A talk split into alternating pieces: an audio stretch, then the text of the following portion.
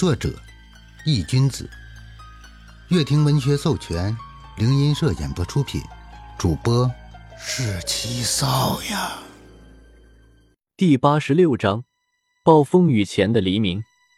在古女惊恐的目光中，安七踏出了第二步，口中念念有词：“七杀诀，第二式魂灭掌。”安七右手闪烁着暗红色的光华，一股压抑到极致的气息扩散在四周，让其空间都稍微扭曲了起来。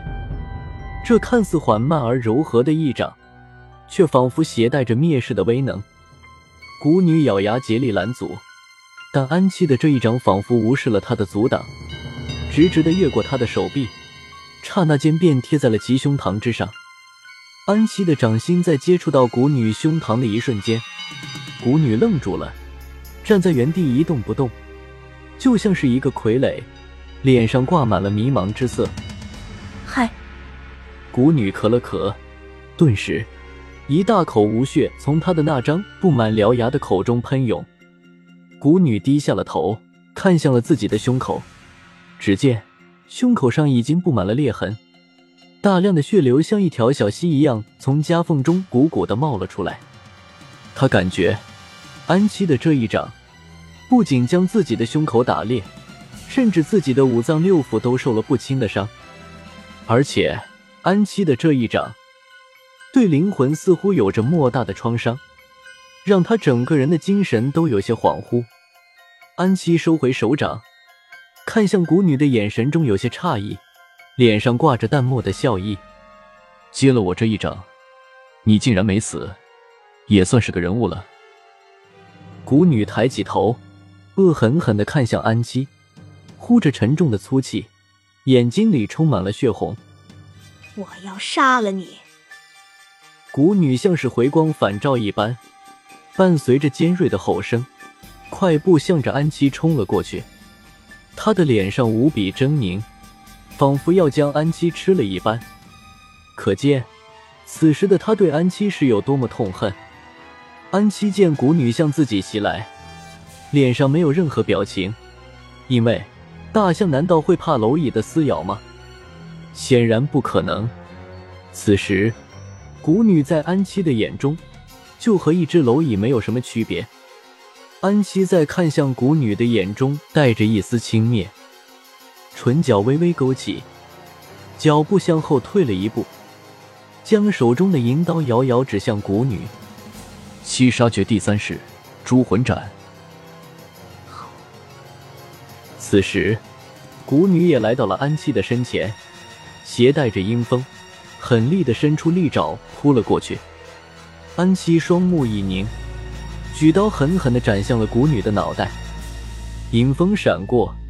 夹杂着呼啸之声斩了出去，银刀斩出的锋芒，带着来自地狱的呢喃，划过了古女的脑袋，而古女的利爪也仅仅距离安七的脑袋只有一毫之距，身体便再也不能向前一分了，因为她的脑袋已经不见了。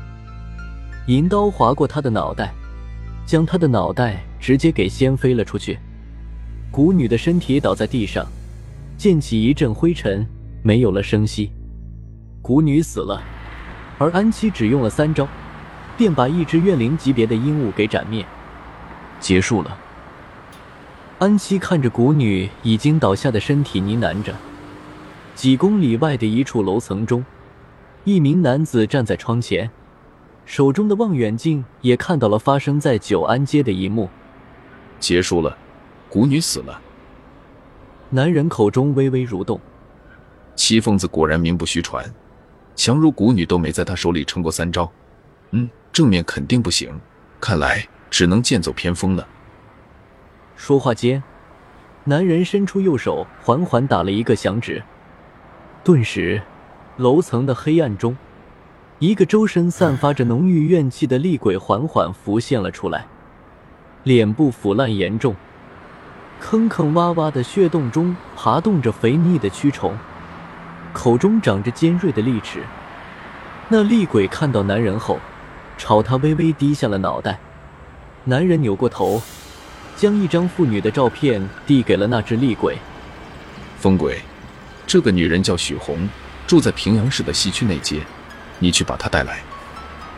男人顿了顿，从口袋里又掏出了一张照片，递给了疯鬼，遥遥看去，这张照片上面的人竟然是宋哲。然后再去九安街给这个人送封信。男人将一封信交给了风鬼，语气淡漠的说道：“风鬼揣着照片和信件，点了点头。随后，森森鬼气从他身上涌动，背后竟然长出了一对由阴气凝聚的虚幻的翅膀。风鬼扇动着翅膀，从楼层中一跃而下，速度飞快的向着西区的方向奔去。男人站在窗前，背负双手，目光冷冽。”遥遥看向九安街的方向，唇角挂着一抹冷意。这样就很有意思了。不过，以防万一，天南市我就亲自去一趟吧。你可以走了。安七站在原地，突然说道。此时，他的声音又恢复了之前，不再是那道沙哑而又尖锐的声音。喂，我好歹帮你把麻烦解决了。就不能让我多出来一会吗？安七皱眉，又变成了那道沙哑尖锐的声音。不行。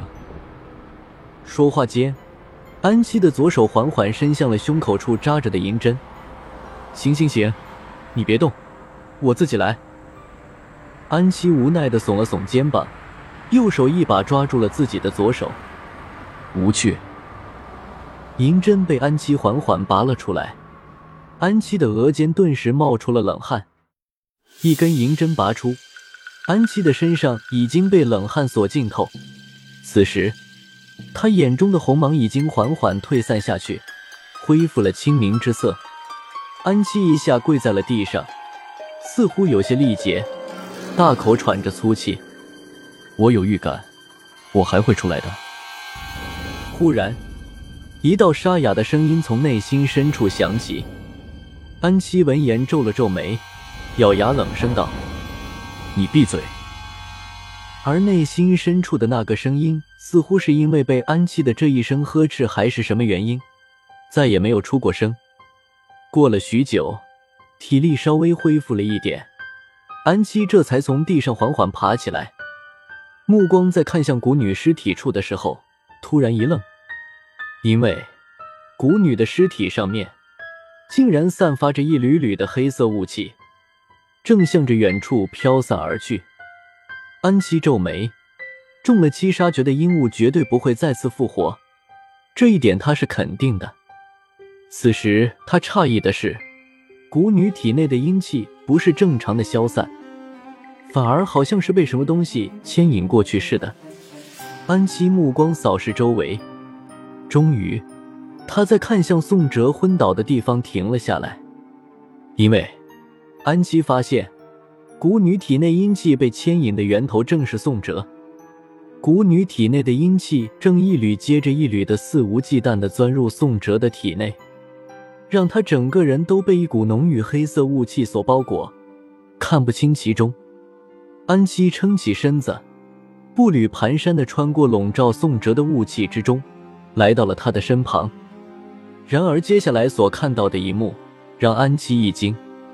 只见，原来吸收蛊女体内阴气的不是宋哲，而是位于宋哲胸口处的阴阳令。本章已播讲完毕，感谢您的收听。